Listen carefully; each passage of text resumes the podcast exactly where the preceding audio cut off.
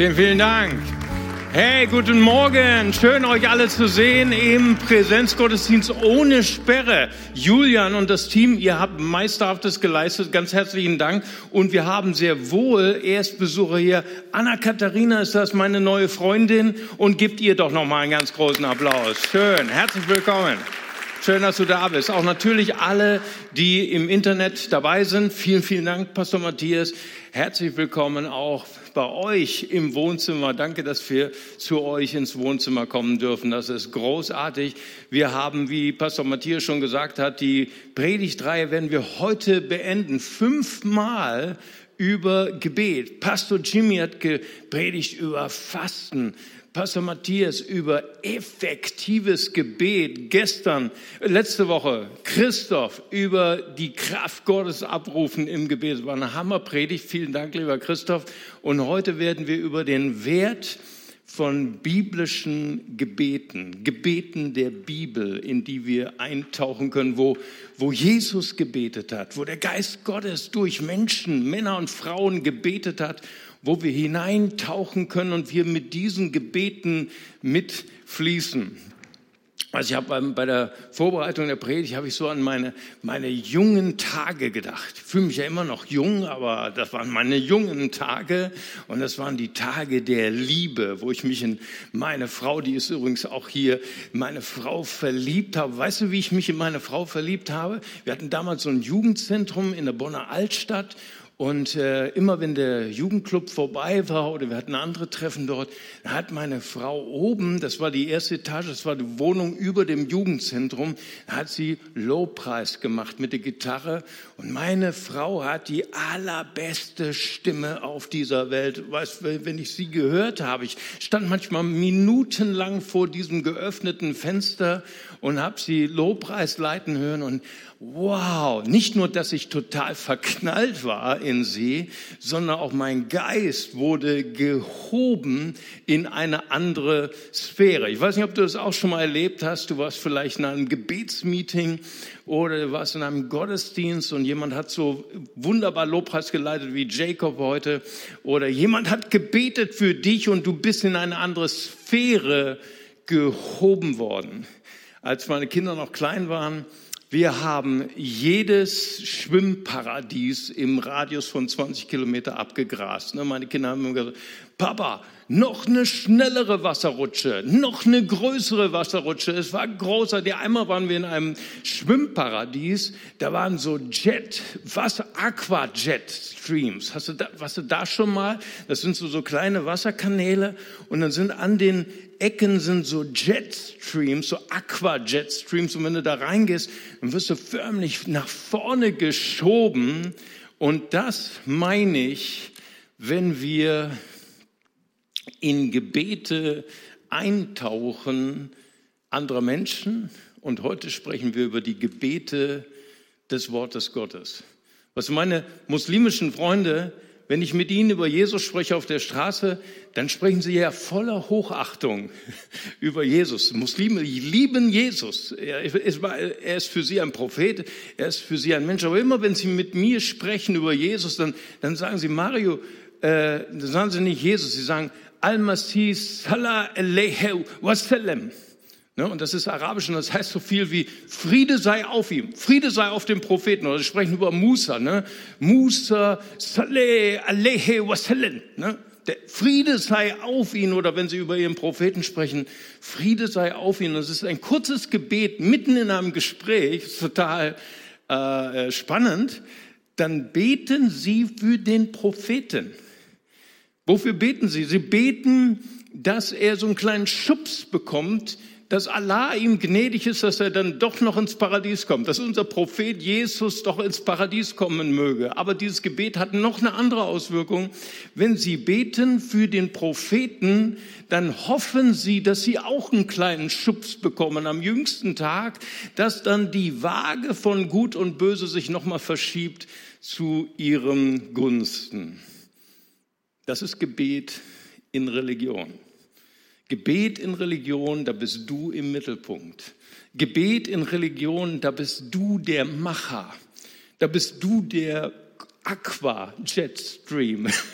Du versuchst ein bisschen dein Leben in eine neue Richtung zu bekommen. Und heute wollen wir darüber sprechen, dass Jesus für dich gerade jetzt betet, in dieser Sekunde.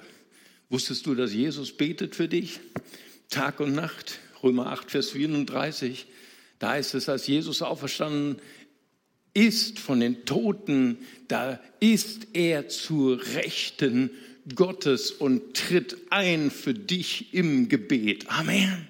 Das ist großartig. Er betet gerade jetzt für dich.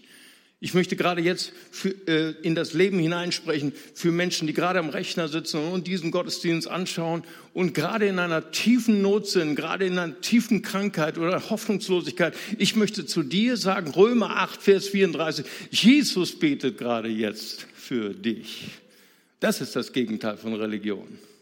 Jesus betet für uns. Wir brauchen nicht für den Propheten beten, sondern er betet für dich. Hebräer 7, Vers 25 dass er ewig lebt und die retten kann, die durch ihn zu Gott kommen. Denn er verwendet sich für dich im Gebet. Es ist großartig. Jesus, er ist der Gerechte, von dem es im Jakobus 5 heißt, dass das Gebet eines Gerechten vermag viel in seiner Wirkung. Und dann sage ich, wow, ja, okay, Elia war ein Mensch mit Gefühlsregungen, so wie ich. Das ist tröstlich. Er war ein schwacher Mensch. Aber es heißt, das Gebet eines Gerechten vermag viel in seiner Wirkung. Und dann konfrontiert mich Gottes Wort und sage, ich bin aber nicht gerecht. Also keiner von uns ist gerecht. Keiner von uns ist der Gerechte, der so beten kann, dass Dinge sich bewegen. Der Blinde, der geheilt worden ist von Jesus, er sagt zu den Pharisäern, wir wissen, Johannes 9, dass Gott keines Sünders Gebet annimmt. Und wir sind konfrontiert mit unserer Sündigkeit. Wir sind konfrontiert mit unserer Ungerechtigkeit. Aber der Gerechte betet für uns. Der Gerechte ist Jesus Christus und er betet gerade jetzt für dich. Und er will mich nicht nur für dich beten, er möchte, dass du in ihn hineinkommst. In Johannes 15, Vers 7 heißt es, da sagt Jesus, wenn ihr in mir bleibt und meine Worte in euch bleiben, dann werdet ihr bitten, was ihr wollt. Und es wird euch werden. Wow. Gebete, die bewegen, weil sie in Jesus sind, weil sie in den Worten Jesus sind, weil sie in diesem Aqua-Jet-Stream sind, werden deine Gebete angefeuert, multipliziert, befähigt.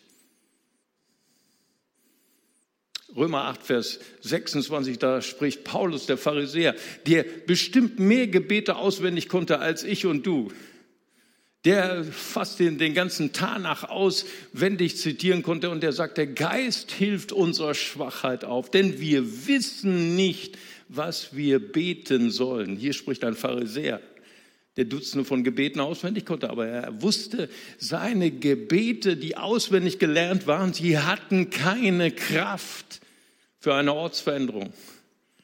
Aber er sagt, der Geist hilft meiner Schwachheit auf. Und wir wissen nicht, was wir beten sollen, wie es sich gebührt, aber der Geist verwendet sich für uns in unaussprechlichen Seufzern. Jesus betet gerade jetzt für dich. Durch den Heiligen Geist ist er dir gerade jetzt nah, da wo du bist. Und er betet mit dir. Und deswegen ist das Ziel von unserer Message heute, wie geht das eigentlich mit Jesus beten? Mit dem Heiligen Geist beten. Und wir wollen heute über einen Weg sprechen, wie das praktisch geht, wie das in unserem Alltag geht.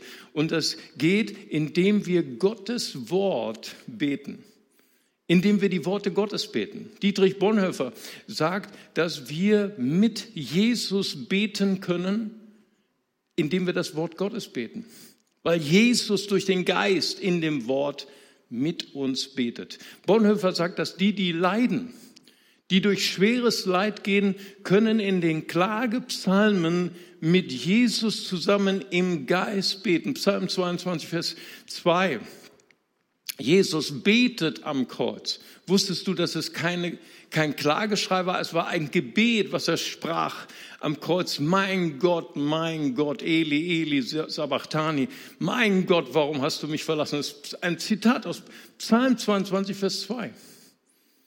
Und Bonhoeffer sagt, dass die, die durch unbeschreibliches Leid gehen, sie können Jesus begegnen, wenn sie die Psalmen lesen.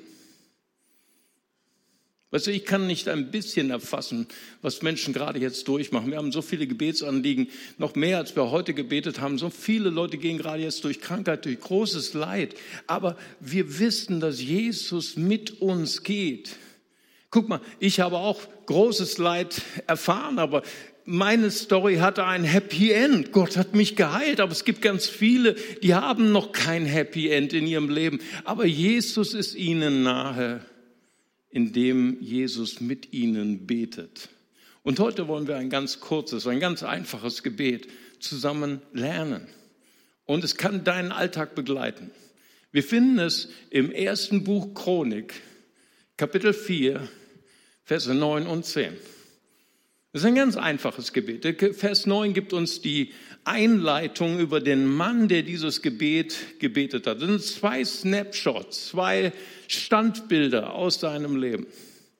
Der Vers 9 beginnt, indem gesagt wird, und Jabes, das war sein Name, Jabes war angesehener als seine Brüder.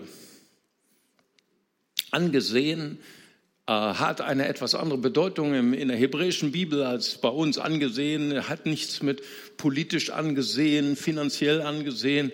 Angesehen, das Wort wird verwendet für den Propheten Samuel. Im ersten Samuel heißt es, dass der Prophet Samuel ein sehr angesehener Mann war. Angesehen, das heißt schon das Wort, man sah diese Leute an.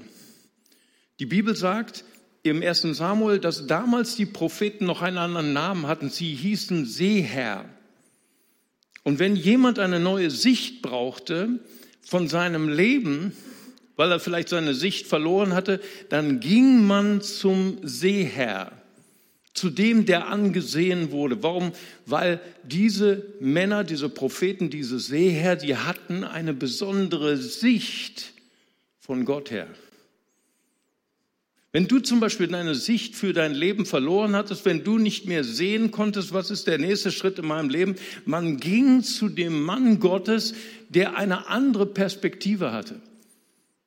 Weißt du, was ich mir wünsche für unsere Kirche mitten in diesen verrückten Zeiten?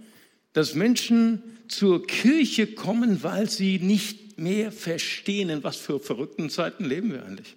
Ich weiß nicht, was du für Telefonate in den letzten Wochen geführt hast. Wir sind immer noch im Lockdown. Irgendwie verändert sich geil. Ich verstehe nicht mehr, was im Moment passiert. Und ist es nicht toll, dass so viele Menschen, Christoph hat mir letzte Woche erzählt, dass so viele Leute sich im Moment anmelden zur Taufe und zu Jesus Christus kommen. Ist das nicht großartig? Wäre das nicht toll, wenn Kirche ein Ort wäre mitten in Corona, wo man hingeht und seine Perspektive verändert? Wenn Kirche der Ort wäre, wo, wo sagen wir, oh, Corona ist nicht nur eine Krise, Corona ist eine Chance. Menschen denken nach über Leid. Menschen denken nach über die, was ist der Sinn von Leid? Was ist eigentlich, letztens bekam ich eine Mail, äh, sagte eine junge Frau, ich denke gerade nach, was ist eigentlich nach dem Tod, Mario? Gibt es etwas nach dem Tod? Ich sage, ja. Ist das nicht großartig? Dass wir nicht nur das Negative sehen, sondern was eine andere Sicht bekommen. Und Jabes heißt es, er war ein angesehener als seine Brüder. Er war ein Perspektivänderer. Er war ein Gamechanger. Er war jemand, zu dem man hinging, um eine neue Sicht zu bekommen. Leute kamen von Samuel, Leute kamen von Jabes und sie sahen die Welt in einem anderen Blickwinkel. Und dann heißt es weiter, 1. Chroniker, Kapitel 4, Vers 9, Jabes war angesehen als seine Brüder und seine Mutter gab ihm den Namen Jabes, denn seine Geburt war sehr, sehr schwer. Nun, Geburten sind immer schwer. Aber wir sind so dankbar für, für Mediziner und wir sind so dankbar für, für Krankenhäuser, oder? dass äh, die, der, die, die Furcht vor Geburt, wie damals in der Antike, damals eine, eine, eine durchschnittliche antike Frau im Römischen Reich bekam zehn Kinder und dann war sie tot. Das war so, das war das Schicksal von Frauen. Das war das Schicksal von Müttern, weil Geburt war lebensgefährlich, es war, es war unbeschreiblich. Und deswegen war Geburt immer verbunden mit, nicht nur mit Schmerz, sondern auch mit der Sorge, werde ich das überleben? Und seine Mutter, die Mutter von Jabes, hat in ihrem Schmerz, das war eine unglaublich schwere, heavy Geburt, sie hat in diesem Schmerz und ihrer Sorge, werde ich das überleben, hat sie ihn Jabes genannt. Jabes ist ein hebräisches Wortspiel. Das heißt, kommt von dem Wort Ebes. Ebes heißt so viel wie Schmerz, Mühsal, Kummer, Geburtsschmerz. Das ist ein Wortspiel. Und so sandte ihn Jabes, du bist mein Schmerz. Seine Mutter sagte zu ihm, du bist der Grund meines Leids. Du bist schuld, dass ich beinahe gestorben wäre. Und ich möchte gerade jetzt in das Leben von Menschen sprechen, die hier im Raum sind und auch am Rechner. Ich glaube, dass der Geist Gottes gerade jetzt zu Menschen sprechen will, die das als Lebensauftrag, die das als Lebensbotschaft für ihr Leben in ihrer Kindheit empfangen haben, wo, wo Menschen zu dir gesprochen haben, du bist schuld an meinem Schmerz. Du bist schuld, dass meine Ehe kaputt gegangen ist. Du bist schuld, dass unsere Familie zerbrochen ist. Du bist schuld, dass die Firma den Bach runtergekommen ist. Und ich möchte heute sprechen durch den Geist Gottes, dass der Geist Gottes hier ist und jeden Fluch in deinem Leben zerbrechen wird. Du bist nicht schuld. Ich habe gerade jetzt auch ein Wort für, für jemanden, der in seiner Kindheit missbraucht worden ist und du immer noch glaubst, dass du schuld bist, weil der Missbraucher zu dir gesagt hat, Du bist schuld, dass ich dich missbraucht habe, weil bist du warst ja als Kind so verführerisch. Und ich sage gerade jetzt, es ist eine Lüge vom Teufel und Gott setzt sich gerade jetzt frei. Du bist nicht schuld. Du bist nicht schuld. Und Jabes war so aufgewachsen. Zwei Snapshots aus seinem Leben. Aus dem Start, ein schlechter Start, ein Sorgenkind und ein Snapshot aus dem Höhepunkt seines Lebens, angesehen als, als seine Brüder. Und meine Frage heute an dich ist, wie kann ein Mann solch ein Schicksals, solch einen Ortswechsel erleben, vom Sorgenkind zum Perspektivänderer. Vom Sorgenkind zum Game Changer. Was ist das Geheimnis? Und das lesen wir in Vers 10. 2. Chroniker 4, Vers 10. Aber wir haben nicht einen Aberglauben, aber wir haben einen Gott, der Aber spricht. Amen. Gott spricht ein Aber in dem Verlauf unseres Lebens. Aber Jabes betete zu dem Gott Israels. Er betete nicht zu irgendeinem Gott. Wir leben auch in unserer postmodernen Zeit, in einer Zeit von Millionen von Göttern. Aber Jabes betete zu einem bestimmten Gott, zu dem Gott Israels, zu dem Gott seines Volkes. Gott ist ein persönlicher Gott. Er ist der Gott aller Völker. Er ist dein Gott. Jabes betete zu dem Gott Israels, zu dem Gott seines Urgroßvaters. Jakob, der gebetet hat und Gott hat sein Leben verändert. Das war der Gott, zu dem Jabes betete. Und wir gehen in dieses Gebet hinein. Und er betet zuerst, dass du mich doch segnest. Uh, darf man sowas beten? Wo, dass du mich segnest. Ist das nicht zu egoistisch? Sollten wir nicht lieber beten, dass du meinen Bruder betest, segnest, dass du meine Schwester segnest, dass du den anderen segnest? Herr, nicht mich, das ist nicht nötig. Ne? wisst ihr, wie Deutsche sich bedanken, ne, wenn man ihnen was schenkt? Ne? Ist doch nicht nötig gewesen. Wie viel hat das gekostet? Weißt du, wie Brasilianer sich bedanken? Oh, mm, also vor Corona. Ne? Mm, danke für deine Liebe. ja. Nein, Gott liebt es, dich zu segnen. Wusstest du das?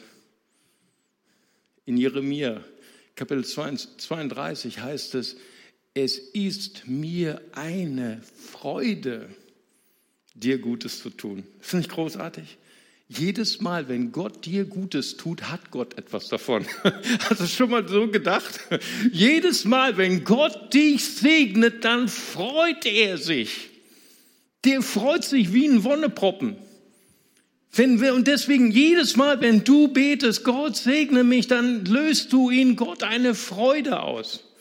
Weißt du, ich bin ja als Einzelkind aufgewachsen. Ich hatte meinen Vater nicht gekannt und meine Mutter war eine ganz fleißige, die hat äh, schwer gearbeitet für, für, die, äh, für das Auswärtige Amt und die hatte nicht so viel Urlaub, wie wir heute haben. Und deswegen habe ich alle meine Ferien bei meiner geliebten Tante in Berlin. Berlin ist meine Stadt. Ja, ich habe dort Osterferien, Sommerferien, Herbstferien, Weihnachtsferien, immer in Berlin und immer so als kleiner Knirps bin ich so durch Berlin, Westberlin, ne? also mit der Mauer noch, ne? kennen die meisten nicht mehr, bin ich durch Berlin gestapft, das war meine Stadt. Und Sommerferien war das Schönste.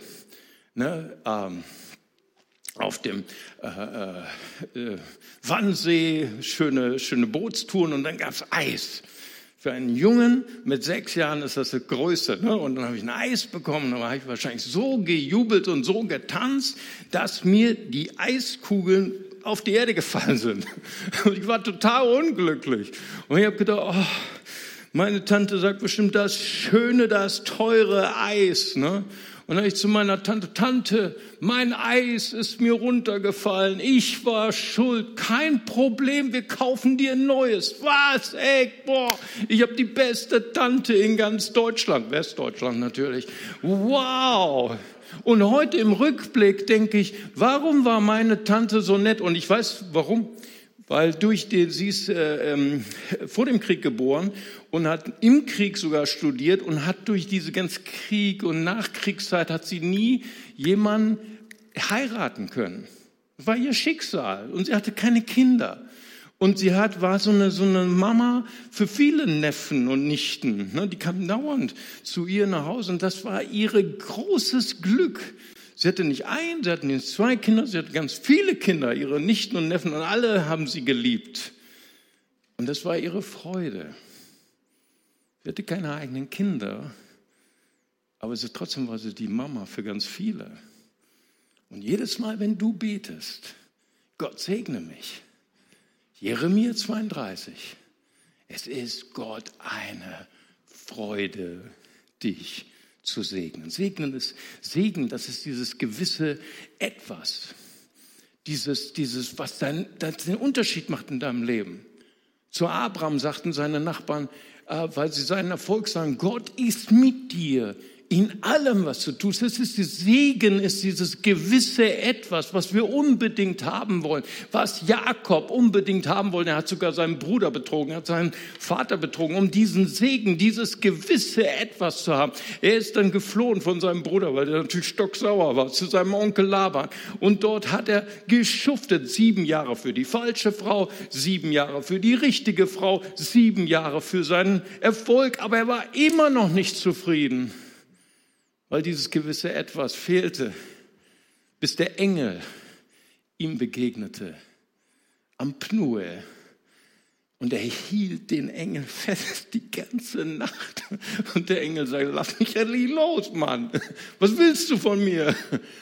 Ich sage, lass dich nicht los. Du segnest mich denn. Es ist dieses gewisse Etwas, was wir haben wollen. Und der Engel sagt zu ihm, du wirst nicht mehr Jakob heißen. Du heißt jetzt Israel, denn du hast mit Gott und mit Menschen gekämpft. Weißt du, wer für uns gekämpft hat? Das ist Jesus Christus. Amen. hat für dich gekämpft am Kreuz. Deswegen sagt Paulus im Epheserbrief Kapitel 1, Vers 3, in Christus Jesus sind wir gesegnet mit jeder geistlichen Segnung in der Himmelswelt. Amen. Dass du mich doch segnest. Und seine zweite Bitte ist, und dass du mein Gebiet erweiterst. Weißt du, Jabez hätte sein ganzes Leben damit verbringen können und sagen können, ach, wenn meine Mutter doch was anderes gesagt hätte als du bist mein Schmerz, du bist mein Problem, wenn meine Mutter doch anders gewesen wäre. Und so ist das Leben von vielen Menschen. Weißt du, wir sind verletzt von Menschen und wir wünschen uns, wäre es doch anders gewesen. Wären diese Leute, hätten diese Leute mich doch nicht verletzt, dann wäre mein Leben anders geworden. Aber Jabez sagt, nein, ich gebe mich nicht damit zufrieden, ein Sohn des Schmerzes zu sein. Erweitere mein Gebiet. Ich will ein Perspektivänderer werden.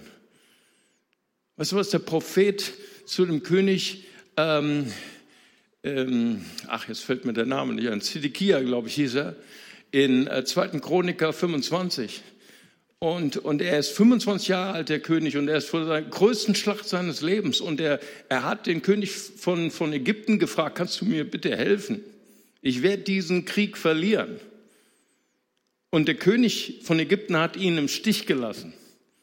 Und der Prophet kommt zu ihm und sagt, Gott hat genug, dass er dir mehr geben kann als dies. Ich möchte heute zu dir sprechen. Dein Leben ist nicht abhängig von Menschen, die dich verletzt haben. Dein Leben ist nicht abhängig von der Hilfe, die du nicht bekommen hast von anderen Menschen. Mach dich nicht abhängig von Menschen, sondern Gott hat genug für dich, um dein Gebiet zu erweitern. Amen.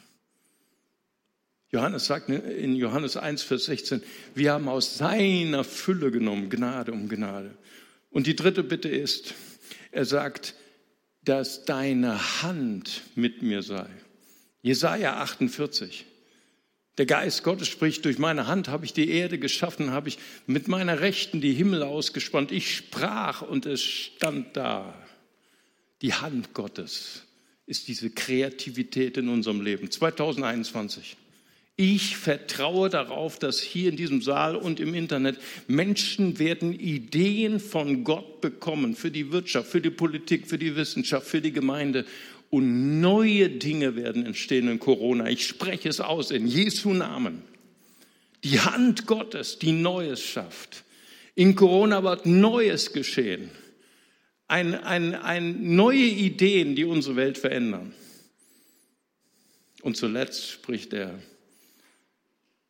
und dass du Übel von mir fernhieltest und dass kein Schmerz mich treffe. Manchmal trifft uns Schmerz. Ich bin der Erste, der davon spricht.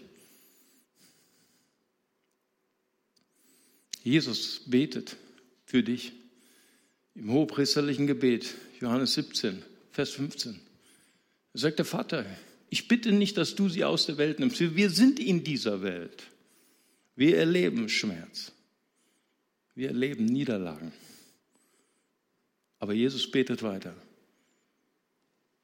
Aber ich bitte, dass du sie vor der Macht des Bösen bewahrst. Jesus betet gerade jetzt für dich. Ja, er sieht, dass du in der Welt bist. Ja, er sieht, dass du Schmerzen leidest, aber er betet für dich, dass die Macht des Bösen dich nicht überwältigt. Ich habe es immer wieder erzählt, wie ich schon so oft verflucht worden bin. Ich hatte ja dann auch einen Brief bekommen, Pastor, du wirst nicht lebendig aus Hamburg-Eppendorf zurückkommen. Es hat mich nicht bewegt. Es hat mich nicht beeindruckt. Weißt du, warum nicht? Weißt du, warum es mich nicht beeindruckt, wenn Menschen mich verfluchen? Weil da ist einer, der hat für mich gebetet. Jesus Christus. Ich bitte nicht, dass du sie aus der Welt nimmst, aber bewahre sie vor der Macht des Bösen. Fürchte dich nicht, sagt Jesus. Fürchte dich nicht. In der Welt habt ihr Angst, aber Jesus hat die Welt überwunden. Amen. Und Jabez betete, segne mich, erweitere mein Gebiet, dass deine Hand mit mir sei. Halte übel von mir fern, dass kein Schmerz mich treffe. Und Gott ließ es so kommen, wie er gebetet hat. Möchte ich heute segnen. Alle deine Gebete 2021. Gott wird deine Gebete erhören. Warum? Weil wir im Aquastream sind. weil, wir, weil Johannes 15, 7 sagt Jesus, wer in mir bleibt und meine Worte in euch bleiben, wirst du bitten, was du willst. Es wird geschehen. Ich möchte gerne, dass wir kurz unsere Augen schließen. Ich möchte auch bitten für die Menschen, die gerade am Rechner sitzen. Und wenn du diese Ortsveränderung machen möchtest, wenn du spürst, meine Gebete sind die Gebete eines Ungerechten, eines äh, Begrenzten. Aber ich habe heute eine Einladung bekommen, einen Schritt zu machen in Jesus, in seine Worte. Und das möchte ich heute gern tun.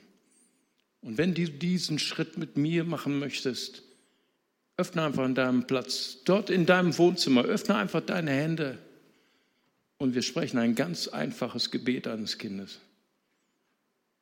Lieber Vater im Himmel, vergib mir meine Schuld, reinige mein Herz. Herr Jesus Christus, du bist für mich gestorben und auferstanden.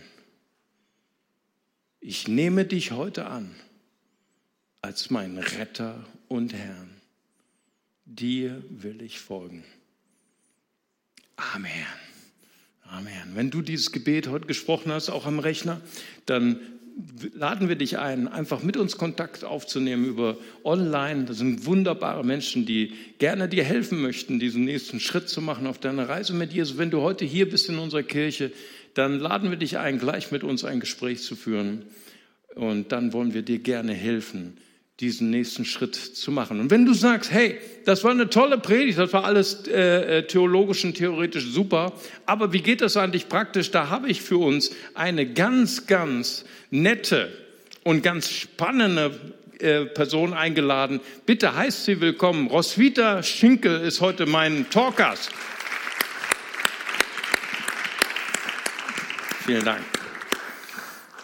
Roswitha, bitte nimm Platz.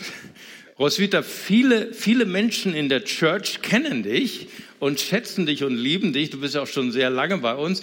Aber es gibt ja auch viele neue Gesichter in unserer Church oder auch vielleicht äh, hinter äh, dem Rechner. Stell dich doch mal ganz kurz vor, wer bist du? Ja, also nach der Predigt kann ich sagen, ich bin gesegnet. Ähm, aber mein Name ist Roswitha Schenkel. Ich bin seit 20 Jahren hier in Bonn in der Gemeinde und habe ähm, mit Unterstützung meines Mannes ähm, und dir, Mario, und auch meinen Mitarbeitern eine Kita aufbauen dürfen hier ähm, als Gemeinde-Kita, äh, die ich einige Jahre geleitet habe. Danach bin ich in den Ruhestand gegangen und ja, außerdem bin ich seit 2005 Älteste hier in der Gemeinde, die erste und auch im letzten Jahr wiedergewählt worden, für das ich sehr dankbar bin. Ähm, ja, was mache ich hier neben meinem Ältestenamt? Ich ähm, darf in einigen Gebieten leitend sein. Ich leite eine Kleingruppe, bin im Mentoring-Team leitend, ähm, mache Seelsorge und ich liebe es, Gespräche zu führen. Und das äh, füllt mich sehr aus und das lässt mich auch gesegnet sein. Wow, Roswitha, wir sind so dankbar für dich. Das ist großartig. Du hast noch was vergessen. Du bist ja auch das Sorgentelefon für den Pastor. Wenn ich ein Problem habe, dann rufe ich immer Roswitha an. Äh, Roswitha, es ist großartig. Ähm, wenn ich das nochmal erwähnen darf, auch die Wahl zur Ältesten. Du hast ja von allen Ältesten die besten Prozentzahlen bekommen. Deswegen können wir auch mathematisch sagen, ja. Herzlichen Glückwunsch. Deswegen können wir auch mathematisch sagen, du bist eine sehr angesehene Frau und Leiterin in unserer Gemeinde. Das ist auch nicht ohne Grund so. Aber Roswitha, ähm, wir haben ja von Jabes gelernt, er war ein angesehener Mann, aber er hatte einen schlechten Start. Dürfen wir das fragen, wie war denn der Start von Roswitha? Ja, mein Start ins Leben war geprägt von Zerstörung, war geprägt von Hoffnungslosigkeit und Einsamkeit. Ich muss dazu sagen, dass meine Eltern ähm, ja, äh, Kriegskinder waren, Kriegs, ein kriegsjunger Mann, der mein Vater, der in den letzten als junger Mann noch in den Krieg geschickt wurde. Meine Mutter war ein Ver Vergewaltigungsopfer aus dem Ersten Weltkrieg. Und ähm, als die beiden geheiratet haben, haben sie kurz hintereinander fünf Kinder bekommen. Ich war das vierte von fünf Kindern. Und ähm, ihr könnt euch vorstellen, dass das auch keine gute Basis war für eine Ehe, so dass meine Mutter nach dem fünften Kind einfach psychisch auch äh, krank wurde, die Familien verlassen musste. Mein Vater hat sich scheiden lassen. Wir sind als Kinder in die unterschiedlichsten Kinderheime verteilt worden. Ich habe ähm, noch so Bilder vor mir, wie ich als Kleinkind in, in, in, in einem hohen Gitterbett liege, weite Flure. Ich hatte viele Jahre keine einzige Bezugsperson in meinem Leben. Ähm, und dann bin ich mit sechs Jahren in ein ähm, Kleinstkinderheim gekommen, ähm, das auch zwei Frauen geleitet haben, die, ähm, die Gott kannten und ähm, das waren meine ersten Bezugspersonen, so dass ich zum ersten Mal in meinem Leben ähm, ja einfach jemanden äh, erlebt habe, der mir Liebe und Zuwendung geschenkt hat.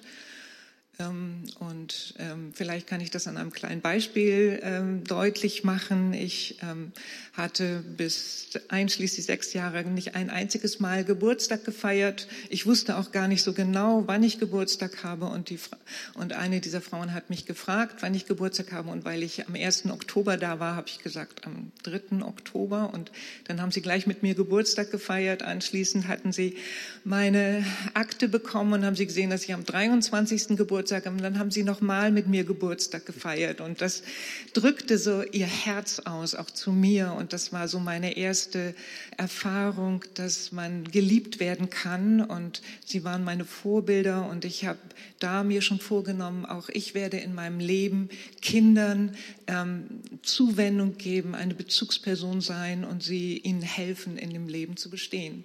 Wow. Roswitha, das ist einfach ein ganz großes Vorrecht, dass du hier so dein Herz mit uns teilst. Ich kenne deine Geschichte ja schon ein bisschen, aber danke auch für im Namen aller, dass wir das hier so hören dürfen. Wir haben gerade gehört von Jabes, dass er eine Kursänderung hat in seinem Leben, vom Sorgenkind zum Perspektivveränderer. Das ist ja auch ein bisschen parallel zu deinem Leben. Wie viele Menschen hast du verändert durch deinen Segen? Ähm, bei Jabes war es ein Gebet. Das ist für uns vielleicht ein bisschen abstrakt, hört sich so ein bisschen unnatürlich an. Wie war das eigentlich bei dir in der Praxis? Ja, ich war schon immer sehr ernst in, meinem Leben. Also ich, ich äh, habe natürlich durch meine Vorerfahrungen nicht so viel ähm, an Lebensleichtigkeit gehabt.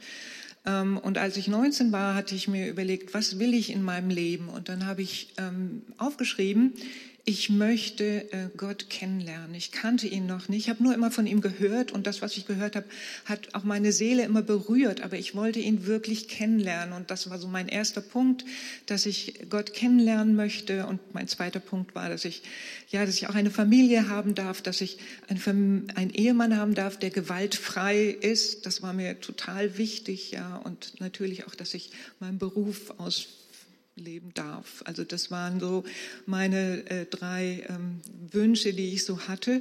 Und ich bin Gott so dankbar, dass er sich mir gezeigt hat, ähm, dass ich ihn wirklich kennenlernen durfte, dass ich das erste Mal in meinem Leben einen Vater hatte, den ich ja nie hatte oder wenn, dann war er Gewalt, äh, voller Gewalt. Und ähm, das hat mich so sehr berührt und auch mein Herz und meine Seele wirklich geheilt.